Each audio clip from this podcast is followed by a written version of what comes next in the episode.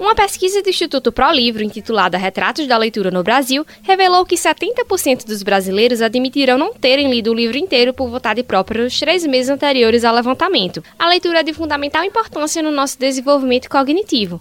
Eu sou Ana Maria Miranda e este é o tema do Abre Parênteses dessa semana.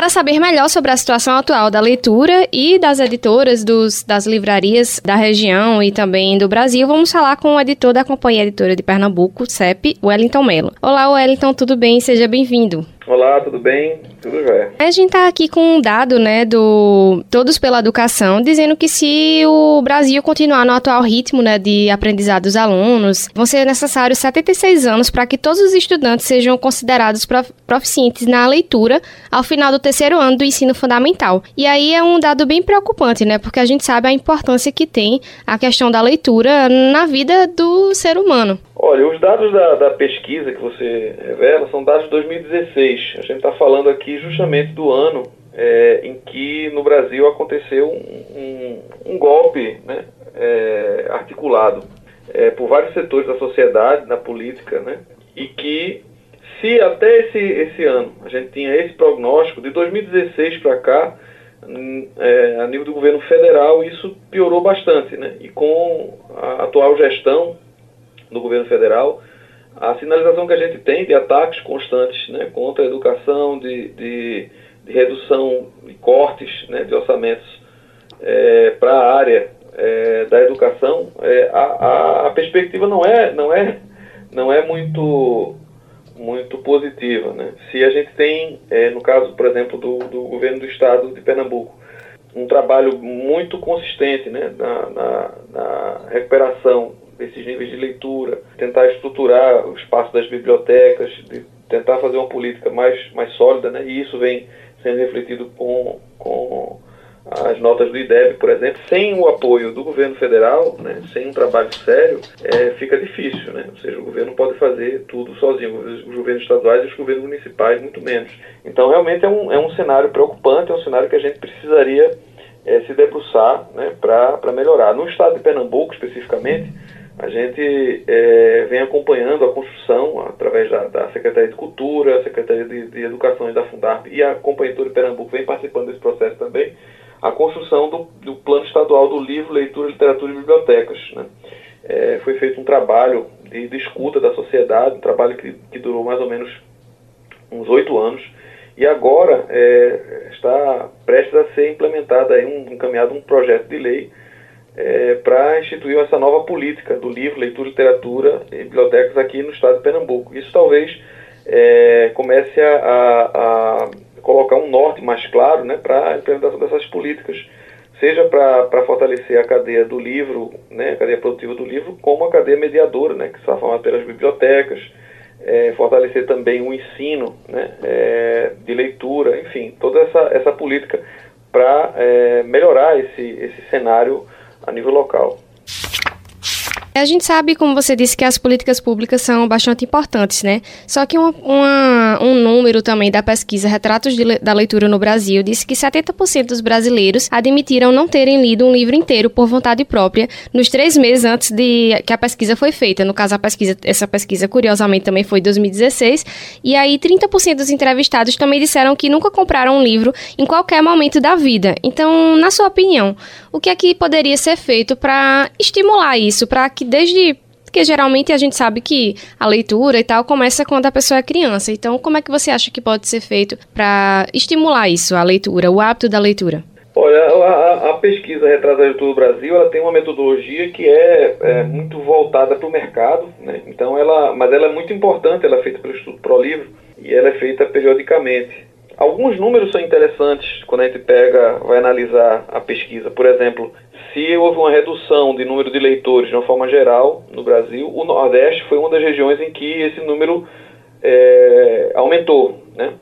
É, naturalmente, quando você fala de consumo do livro, é, você, você, entra, que é o caso, talvez um dos focos da, da, da retrato da leitura, você tem um, um, abismo, principalmente quando você considera que muitas cidades no Brasil, por exemplo, não têm livrarias, não têm espaços físicos e a, a compra, por exemplo, dos livros é feita muitas vezes é, através do, do comércio eletrônico, né? através de sebos eletrônicos ou das lojas virtuais.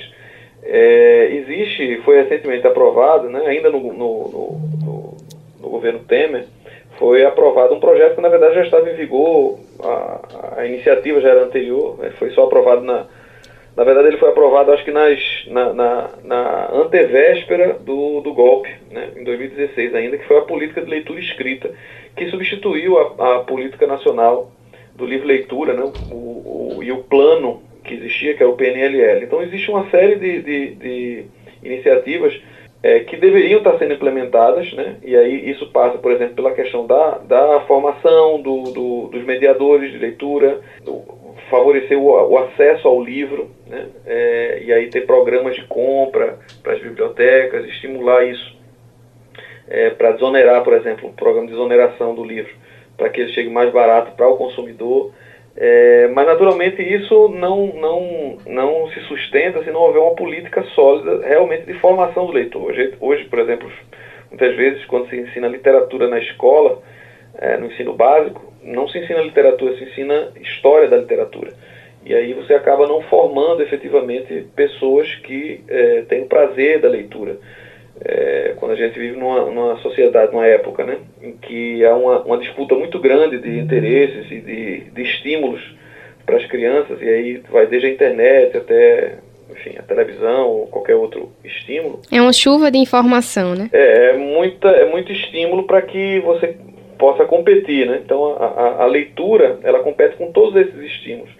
Então é, é importante fazer esse trabalho, mas que, assim, o professor também ele precisa ser um amante da leitura. Se o professor não ama a leitura, ele não tem como ensinar o amor à leitura.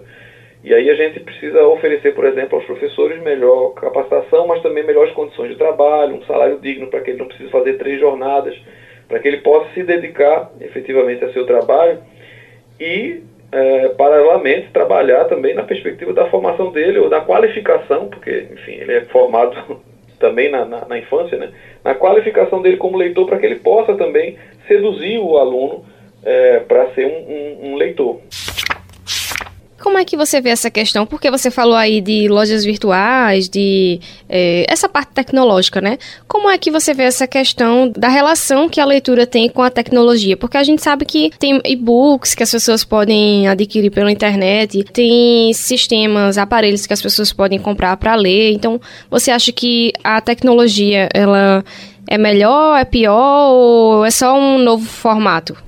Olha, é, não, não, se trata de ser melhor ou pior a tecnologia. É, existe primeiro uma, um, um, certo mito, né, de que é, o livro de papel vai ser substituído pelo e-book. E isso, na verdade, já meio que se comprovou que essas, essas, essas mídias elas podem conviver. Elas provavelmente vão conviver ainda durante muito tempo a tecnologia não alcançou ainda uma, uma, um grau de, de eficiência para reproduzir a experiência é, sensorial de um livro físico. O, o, cheiro do papel, o toque, a possibilidade das anotações. Isso principalmente quando a gente fala da leitura de fruição, a leitura de prazer. Claro que existe uma, um, uma determinada leitura, que é a leitura técnica, e que ela é muito favorecida pelos e-readers, né? ou seja, pelos livros eletrônicos, porque você, os leitores né, de livros eletrônicos, porque você consegue, por exemplo, encontrar um determinado termo buscando rapidamente, sem ter que marcar as páginas. Né? Você consegue levar um, uma, uma, tonelada de livros técnicos num único aparelho, né? em vez de estar levando é, muitos livros, enfim. Mas a leitura por prazer ela ainda é, é refratária a, aos, aos leitores. Né? Ou seja, quando você pega os dados de venda de livros eletrônicos, você tem ainda um número muito menor do que é, você tem dos livros convencionais. É, mas não se trata aqui de demonizar nem de, de, de, achar que é a panaceia. Na verdade, eu acho que as, os dois tipos de, de, de leitura né, convivem e, e, e, tanto você vai poder é, favorecer o acesso a, a, ao conteúdo né, do, do livro através desse tipo de, de de leitor, principalmente agora com a, com a popularização dos, dos smartphones, né? muitas vezes as pessoas já leem diretamente do smartphone, não é preciso ter um, um e-reader específico para isso. Então, hoje você já consegue fazer isso com aplicativos, inclusive o próprio Kindle, ele já tem um aplicativo que pode ser rodado tanto no Android como no iOS, por exemplo. Então, é, isso é um lado. Por outro lado, é, é, também você existe, existe a possibilidade da, da, interconexão das pessoas através das vendas é, online, né? E aí, tanto você pode comprar livros eletrônicos como pode comprar livros físicos também. Hoje em dia, é, é um, assim, várias cidades né, que não tem livraria física, é, é o meio pelo qual as pessoas é, adquirem livros, né? Através da estante virtual, através de, de outros sites, ou sites das próprias livrarias. As pessoas vão lá e recebem o livro em casa.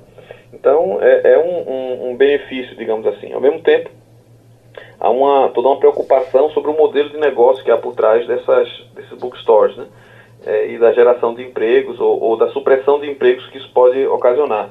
É, mas essas mudanças de paradigma dentro do mercado, né, elas sempre vão implicar de alguma maneira uma mudança na, na, na, na forma do trabalho, né, como o trabalho humano vai ser representado. Então, podem desaparecer é, postos de emprego de um lado né, e surgem de outra, de outra forma. Então é toda uma, uma questão de, de ir avaliando o que é que é, é, é, benéfico, o que é que não, o que é que pode favorecer ou não é, esse universo da leitura. E aí, outro levantamento que a gente tem aqui é do, da Fundação de Instituto de Pesquisas Econômicas, FIP, de que entre 2006 e 2018, o faturamento do setor editorial de todo o Brasil diminuiu 25%. E aí, é, na sua opinião, isso tem relação mais com a crise econômica, com a recessão, ou com a parte da leitura mesmo, que as pessoas deixaram de se interessar tanto? Veja, em 2008 a gente tem a crise econômica mundial, né? É, e isso naturalmente impacta é, o mercado, né? mesmo que no Brasil a gente tenha passado é, a limpo né? por muito tempo, isso tem um impacto. É, em 2016, veja que o seu dado é 2018, 2016 a gente tem é, o golpe e depois disso as, as compras governamentais elas foram reduzindo significativamente. Né? É, quem mais compra livro no Brasil é o Estado, né? é, o, é o Estado brasileiro. Uhum. É, principalmente quando a gente vai pensar livros didáticos, livros para bibliotecas, livros paradidáticos, etc.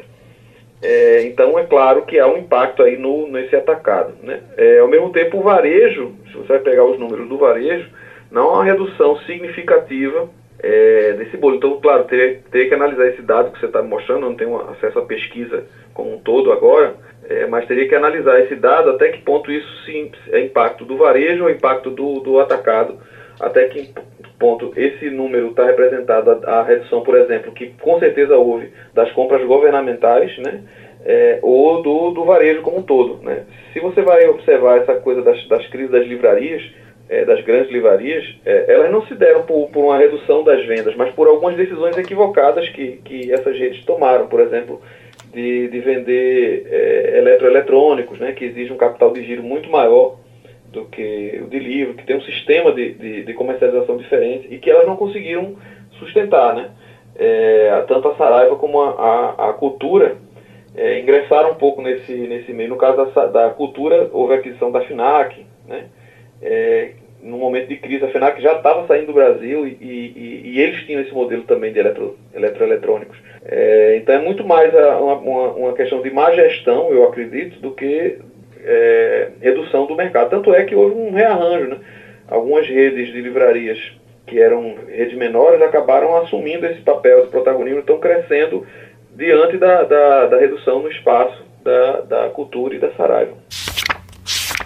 Feira Nacional do Livro do Agreste, né, a Feina Agreste, está acontecendo essa semana aqui no Espaço Cultural Tancredo Neves, em Caruaru. É, eu queria que você falasse um pouco mais sobre o evento. Olha, é, é, a Feina Agreste ela, ela vem se fortalecendo como uma das feiras importantes né, do estado e da região é, Nordeste, justamente porque é, se reforça aquilo que eu estava falando para você.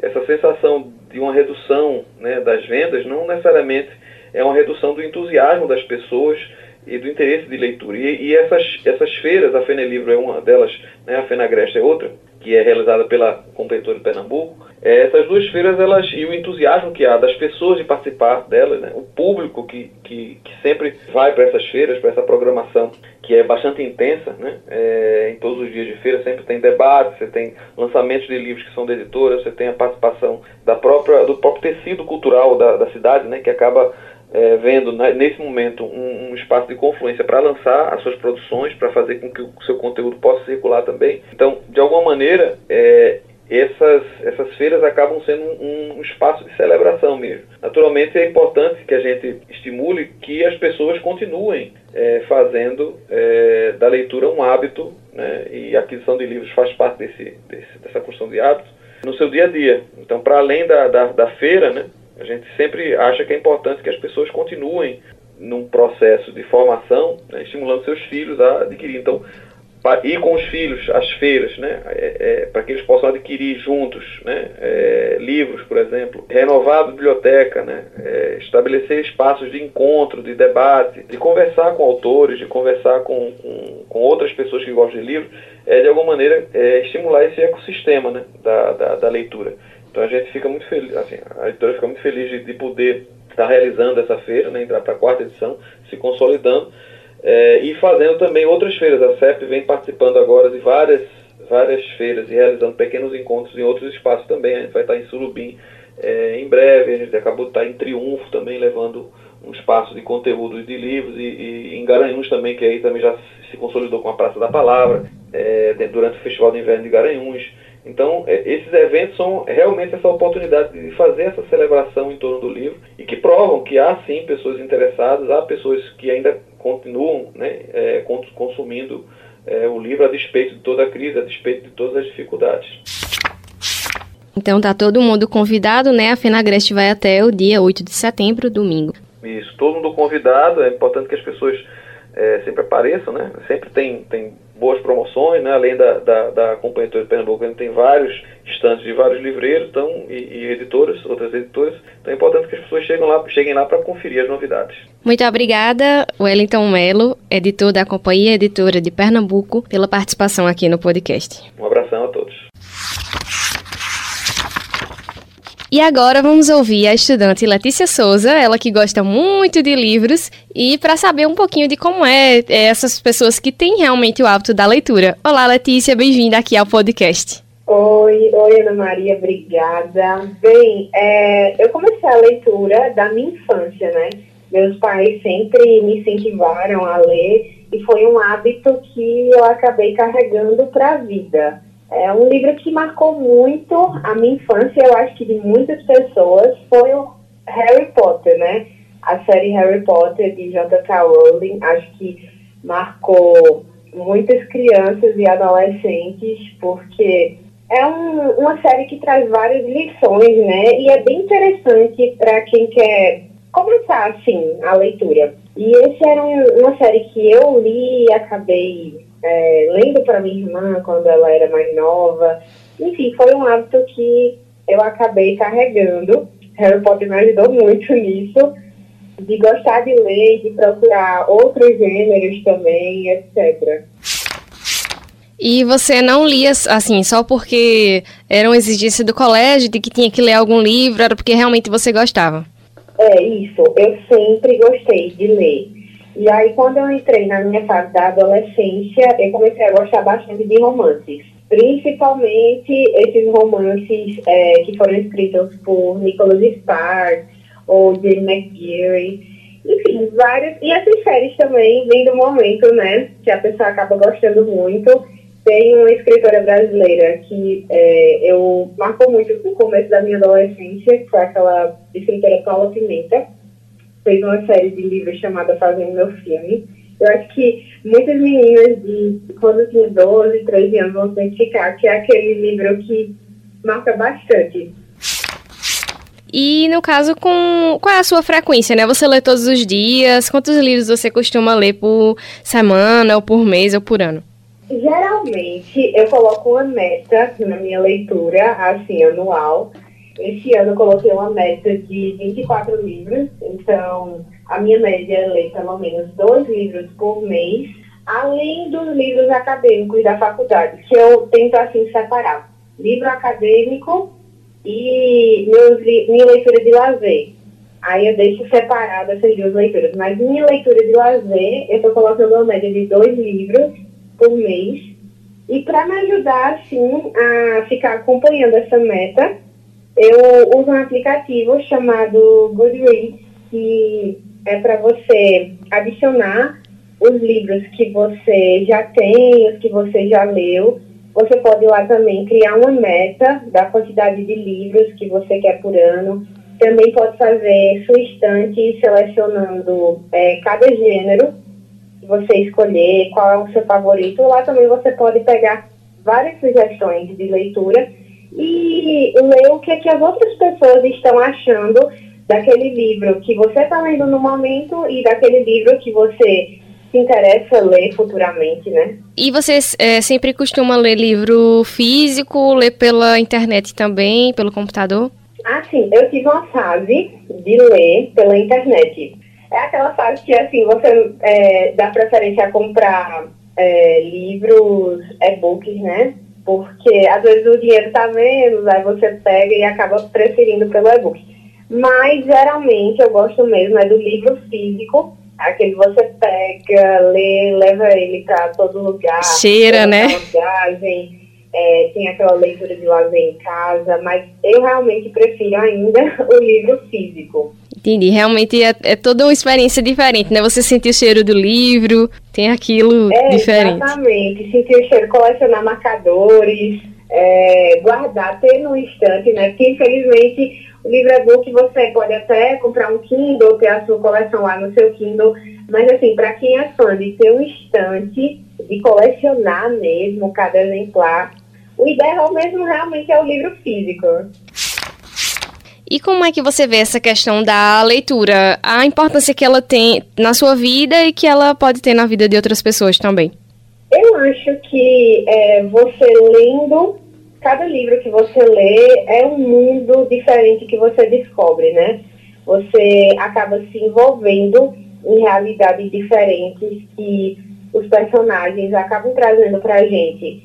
E leitura é aquela coisa, eu acho que todo mundo é, pode gostar, só falta encontrar o gênero que mais agrada. Porque muita gente começa a ler um livro que não é o perfil, para o perfil da pessoa. Tem gente que acaba lendo um livro de romance, começa lendo um livro de romance, mas na realidade o gênero que a pessoa curte de verdade é, sei lá, uma aventura ou uma autoajuda. Sim, eu acho que todo mundo pode ter, é, pode encontrar né, o seu gênero favorito e investir na leitura. Para finalizar, dê uma dica de livro para os nossos ouvintes. Eu indico o livro Garota Exemplar. Ele fez muito sucesso lá nos Estados Unidos, na realidade até hoje faz, e fez sucesso também aqui no Brasil como um dos livros mais vendidos. É da escritora Gillian Fly e fala sobre a história de um casamento que não foi tão bem sucedido. Sendo que esse livro faz você refletir sobre várias coisas e observar bastante a maneira como a escritora é, desenrola a história porque ela faz com que o leitor mude de ideia, mude de opinião a cada capítulo. Entendi. Deve ser bem realmente curioso, né? É, e é um livro bastante intenso.